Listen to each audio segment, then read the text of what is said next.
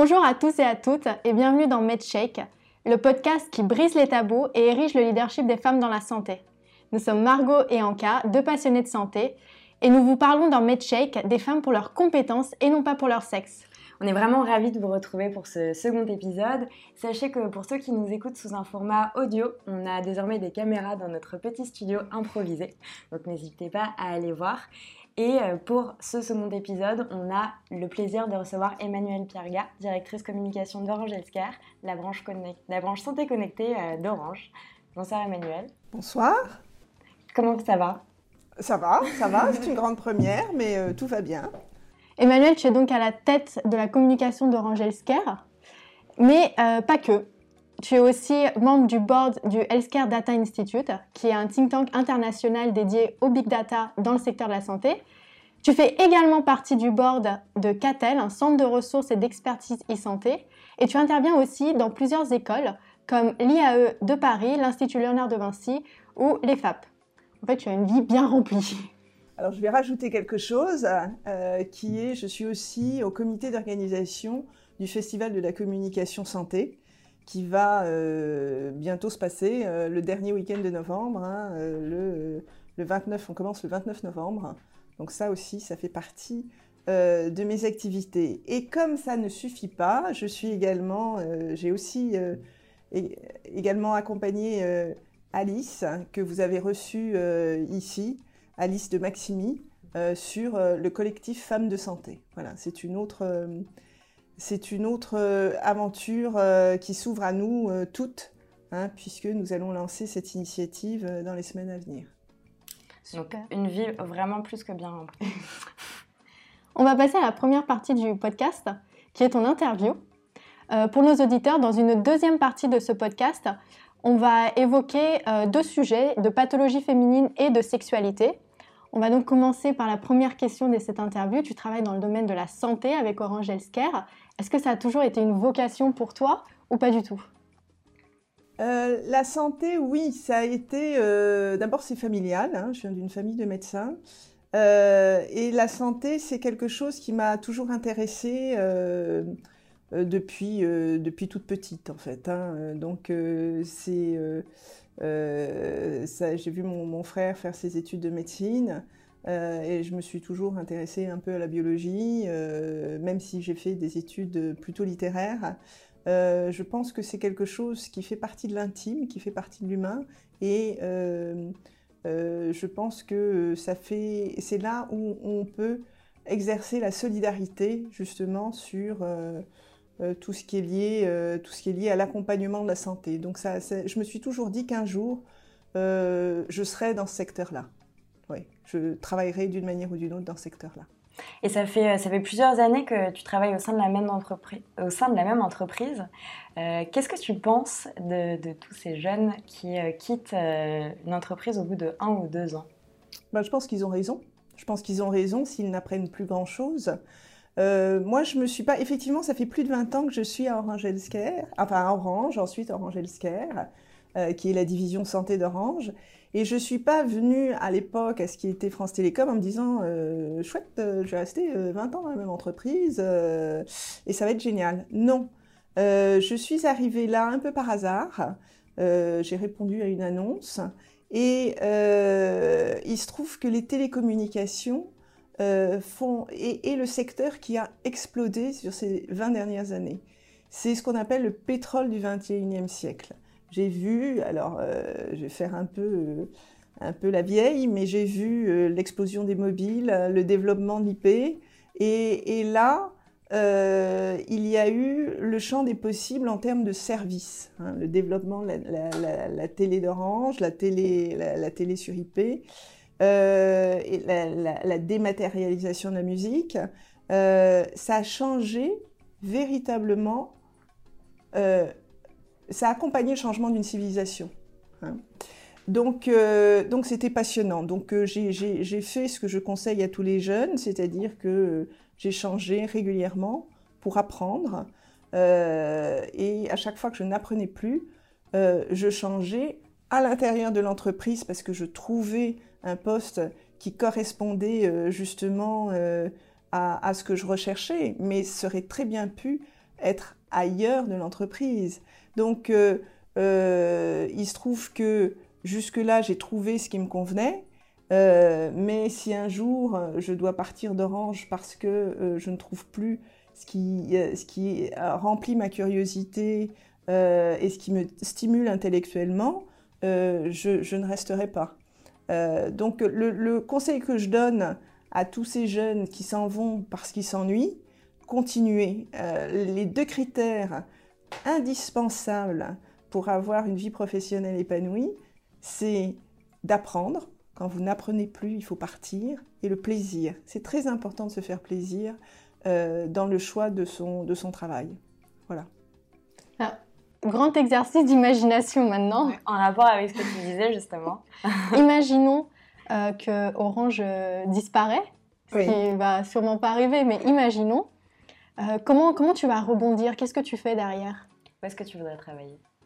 Alors moi, je pense que ça fait dix ans que je travaille dans la santé numérique. J'aimerais continuer à travailler dans la santé numérique. C'est-à-dire, euh, soit, euh, alors ça, ça m'a toujours passionné et ça me titille de plus en plus, aider une ou plusieurs startups, c'est-à-dire éventuellement travailler avec un fonds d'investissement et développer, développer une plateforme euh, de, euh, de, support aux, startups euh, pour les aider dans leur communication, ou éventuellement monter ma propre entreprise. Ça, c'est quelque chose dans la communication en santé numérique. Ça, c'est quelque chose qui, qui pourrait tout à, fait, tout à fait se faire.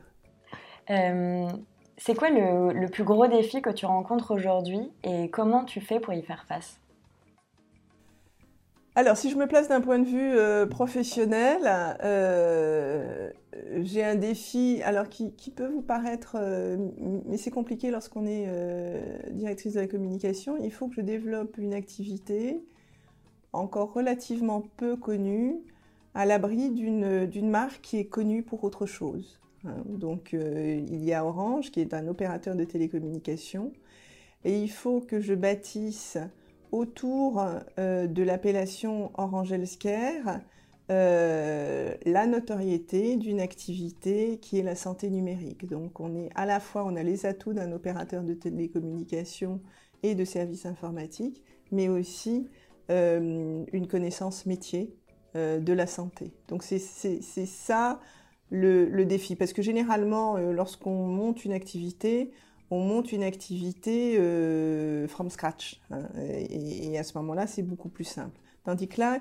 il y a tout un historique, il y a tout un univers de marque, il y a, euh, il y a, il y a à la fois des atouts, mais, quelques, mais, mais de temps en temps, euh, des éléments liés à Orange qui peuvent alourdir Orange Healthcare. Donc il faut, il faut essayer de, de, bien, de bien gérer tout ça.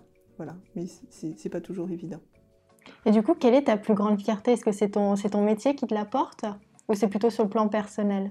Ah bah Les deux. Hein. Euh, j'ai deux, euh, deux, fils dont je suis euh, assez fière, hein, qui s'est lancé en politique et qui fait de la musique. Et puis un autre qui a une formation, qui est en train de suivre une formation d'ingénieur et, qui, est aussi, qui fait aussi pas mal de musique. J'ai deux fils musiciens et donc, euh, ce sont euh, deux euh, adultes maintenant, épanouis, heureux. et donc, ça, c'est pas toujours c'est pas toujours évident en fait lorsqu'on commence à élever des enfants de savoir ce qu'ils vont devenir. Et là, pour l'instant, moi, je trouve que ils sont plutôt, ils sont bien. Et ça, ça me, remplit à la fois de, joie et de fierté. Voilà. Euh, et sur le plan professionnel, d'avoir euh, réussi, ça fait dix ans que je, développe cette activité, à faire connaître euh, Orange dans la santé numérique.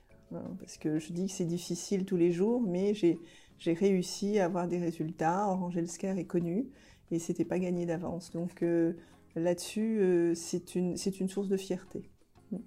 Bah, félicitations pour ces accomplissements. Merci.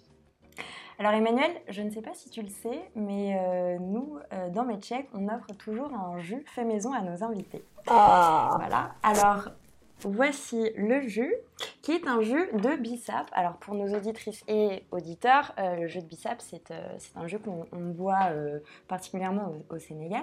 Est-ce que tu peux nous expliquer pourquoi tu penses qu'on t'offre ce jus-là en particulier? Alors je vais le goûter avant. avant je le goûte. Mmh, très bon.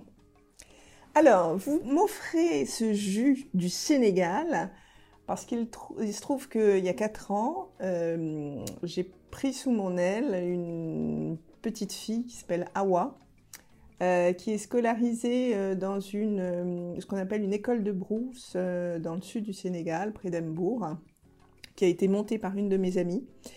et que j'ai donc, j'ai donc ce lien-là, entre autres, avec le Sénégal.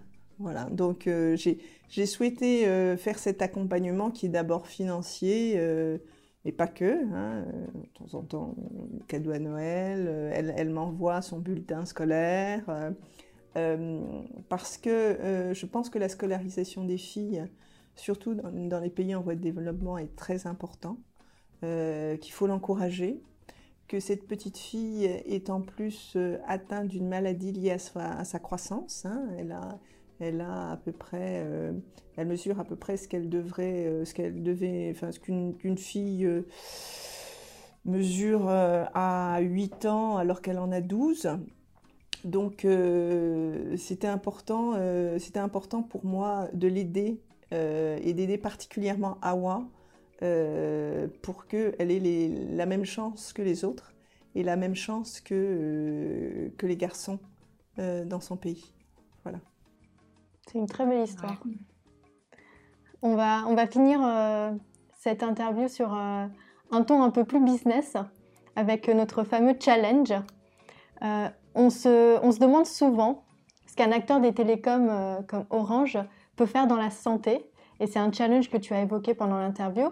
Alors, notre challenge pour toi aujourd'hui, c'est de nous pitcher Orange Healthcare en trois minutes. C'est quand tu veux. Orange Healthcare, ça transporte, héberge, sécurise, analyse les données de santé. C'est ça le euh, l'atout, euh, le, métier cœur d'Orange. Et à partir de là, vous pouvez tout faire. Vous pouvez constituer n'importe quel service euh, avant, pendant et après l'hospitalisation. Vous serez toujours sur ce cœur de métier, cette couche indispensable qui va constituer tous les services de la santé numérique. Alors, euh, bah, il est temps d'entamer euh, notre euh, seconde partie de Medcheck. dans cette partie, on va parler de deux sujets. L'un qui va porter sur la sexualité, la vie intime, et un second sur une pathologie féminine. et c'est Anka qui va présenter la première chronique. et va nous parler d'une question qu'on peut légitimement se poser en tant que parent, c'est-à-dire comment parler de sexualité à ses enfants. Tout à fait. Maman, papa, comment est-ce qu'on fait des bébés? Ça, c'est la question que tous les parents ont déjà eue. Et ça a donné lieu quand même à des histoires assez farfelues au cours des années. Parce que oui, parler de sexualité à ses enfants, c'est pas évident. La plupart du temps, c'est à l'école que le sujet est abordé pour la première fois, et encore pas forcément tout le temps. Margot, tu m'as fait part d'une anecdote que je vais révéler maintenant. Tu m'as raconté qu'à l'école primaire, pendant tes cours de sciences, tes enseignants collaient les pages des livres qui parlaient de sexualité pour pas que les élèves puissent les voir. Alors, c'est pire que ça, c'était au collège. c'était quoi comme collège euh? Euh, C'était dans une ville assez, euh, assez, assez classique, assez traditionnelle. en fait, ce qui est clair, c'est que à tous les âges, le sujet de la sexualité reste très tabou dans certains établissements et les professeurs essayent tant bien que mal d'inclure ou pas la sexualité dans leurs enseignements. Alors quand l'école parvient pas forcément à le faire, le regard se tourne vers les parents qui sont du coup obligés d'aborder cette question avec leurs enfants et d'être à leur écoute et savoir les guider. Les premières questions peuvent apparaître à l'âge de 6 ans en moyenne et aujourd'hui avec l'accès massif à l'information et à Internet, c'est pas rare que les enfants tombent sur des contenus qu'ils ne comprennent pas forcément et qui éveillent des questions. Ils ont donc besoin de quelqu'un qui va pouvoir les aiguiller, qui va pouvoir les écouter dans ce nouveau monde qu'ils découvrent. Selon les sexologues, il ne faut pas hésiter de parler des sexualités à ses enfants dès la plus tendre enfance, c'est-à-dire même à la maternelle. Alors, bien évidemment, on ne parle pas de sexualité aux enfants comme on en parle aux adolescents. Il y a des termes à part. Et on peut tout de même aborder avec eux les questions de tolérance, de respect de l'autre. C'est des choses qu'on peut faire très rapidement. La sexualité et le discours s'adaptent forcément à l'âge. Mais les parents sont quand même encouragés à en faire un sujet qui est libre, sur lequel ils peuvent être sollicités et sur lequel l'enfant va se sentir à l'aise et écouté. Et ça ne veut pas forcément dire qu'il faut partager son expérience sexuelle ou alors imposer son avis. Emmanuel, tu es mère de deux garçons qui sont maintenant grands, donc le sujet a déjà été abordé maintes fois. Mais euh, est-ce que tu peux nous raconter comment tu, leur as parlé de, sexualité euh, dès qu'ils étaient petits? Alors, d'abord, la sexualité, je pense que ça fait partie de la vie. Donc, il faut la désacraliser. Il ne faut pas en faire un tabou. Euh, dès qu'il dès qu'il y a des inhibitions, on, a quand même pas mal de... Maintenant, en 2019, euh, d'années d'enseignement psychanalytique derrière nous pour savoir que euh, ça, ça donne jamais des bonnes choses. Donc il faut parler librement de, de la sexualité. Ce qu'il y a, c'est qu'il faut effectivement adapter son discours suivant l'âge, être relativement descriptif. Moi, quand mes garçons me posaient des questions, je répondais. Hein. Les, les, érections arrivent très tôt chez les petits garçons. Euh, ils me posaient la question de savoir ce qui se passait. Ben, je leur expliquais ce qui se passait. Euh, dans leur corps et pourquoi effectivement ils étaient dans cet état-là.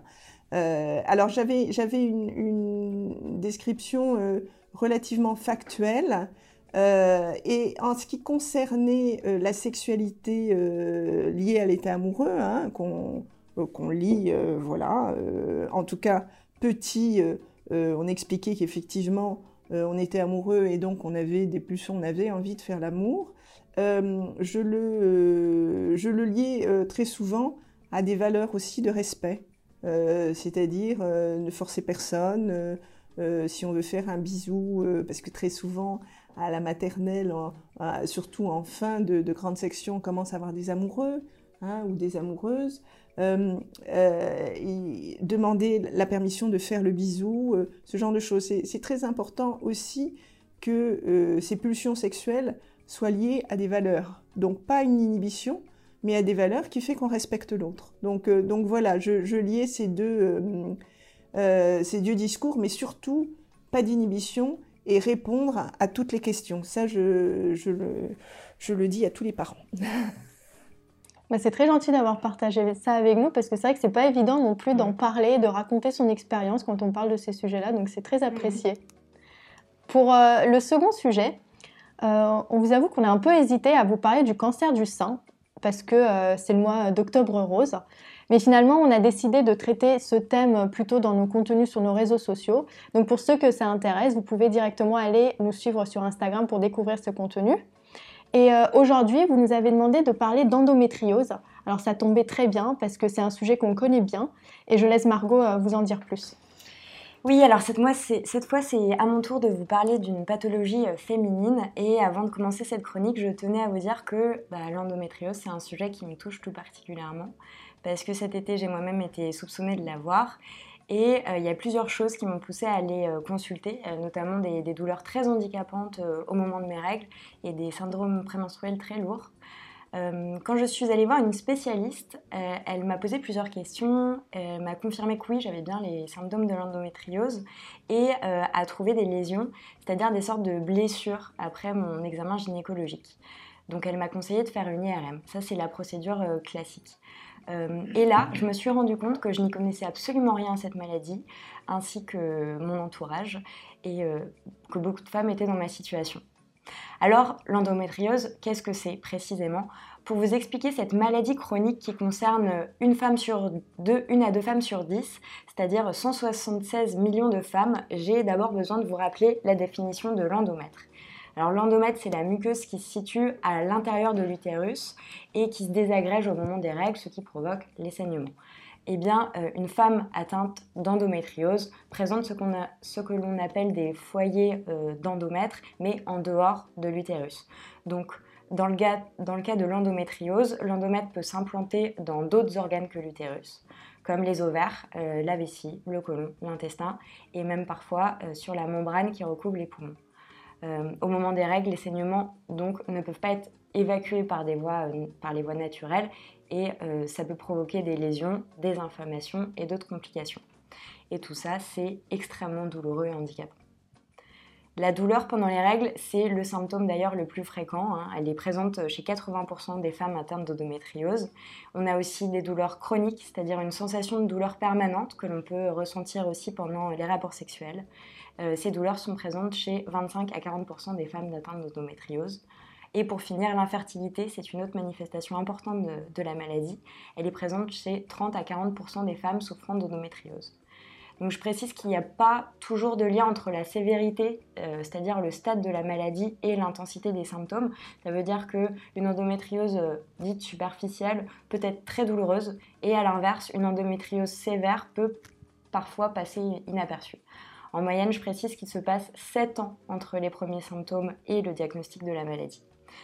Alors, euh, plusieurs traitements existent hein, pour l'endométriose. On peut avoir des médicaments soulager euh, des douleurs, des traitements contraceptifs qui permettent euh, d'espacer, voire même de supprimer euh, les règles, ou des traitements qui mettent la patiente dans un état de ménopause artificielle. La chirurgie est recommandée quand le traitement médical ne, suffit plus à calmer les douleurs. Alors je précise que ces informations, les informations que je viens de vous donner proviennent de l'association de patientes Endo-France. Si, si, vous voulez en savoir plus sur cette maladie, en tout cas je, vous conseille d'aller sur leur site. Euh, donc Emmanuel, euh, toi c'est un sujet que, tu nous as indiqué euh, vouloir en parler. pourquoi, pourquoi ce sujet aujourd'hui? Parce que c'est une pathologie qui touche la femme, dont on parle très peu. On, en parle. alors, ça commence à être visible, mais ça reste quand même beaucoup moins visible que le cancer du sein, qui est aussi, bien sûr, une maladie féminine. Euh, donc j'ai voulu la mettre en lumière, lui donner une occasion supplémentaire pour euh, qu'elle soit en lumière et pour que euh, les femmes et les hommes soient sensibilisés à cette, à cette maladie dont, tu l'as rappelé, il y a une errance diagnostique qui est assez grande, hein, puisque 7 ans pour trouver un diagnostic, c'est important. Ça peut sacrifier un certain nombre d'années de la vie de femme, notamment au niveau de la sexualité. Hein. Il y a des femmes qui et moi, j'avais lu des témoignages euh, de femmes mariées qui avaient divorcé à cause de cette maladie parce qu'on ne trouvait pas d'où venait leur souffrance, qu'elles ne pouvaient plus avoir de vie sexuelle régulière et que eh ben, elle s'était, faite abandonner à cause de cette maladie sans, sans même se faire soigner. Donc, euh, donc je pense qu'il est important de, euh, d'en parler, d'en parler aussi aux jeunes femmes pour qu'elles soient vigilantes. Hein, la, euh, l'errance diagnostique vient aussi du fait que euh, euh, les douleurs de règles, hein, tout le monde, enfin toutes les femmes trouvent ça normal, et ça peut tout à fait masquer des symptômes par ailleurs pour permettre un bon diagnostic. Donc, donc c'est, bien qu'elles soient, que les femmes soient sensibilisées à cette maladie si jamais effectivement elles commencent à avoir des douleurs qui, qui peuvent être anormales. Donc euh, voilà, donc, je trouvais que c'était vraiment dans notre sujet. Euh, c'est à la fois une maladie qui est une maladie euh, féminine, peu connue, qui peut abîmer grandement la vie d'une femme hein, quand, quand on se sépare de son mari, de son compagnon, qu'on souffre régulièrement sans savoir ce qui, ce qui sans, sans, avoir de diagnostic précis.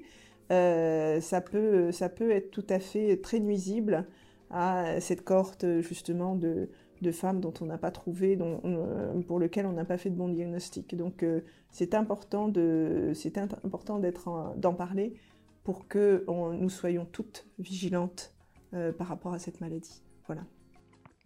Merci beaucoup Emmanuel d'avoir accepté de participer à notre deuxième épisode et euh, d'être euh, venu dans ce plateau improvisé aujourd'hui. Euh, chères auditrices et auditeurs, on vous rappelle également que vous pouvez nous suivre sur Twitter, Instagram, Facebook, Medium en tapant at Podcast. on espère que l'épisode vous a plu et on se retrouve très bientôt pour parler de la santé des femmes et des femmes dans la santé.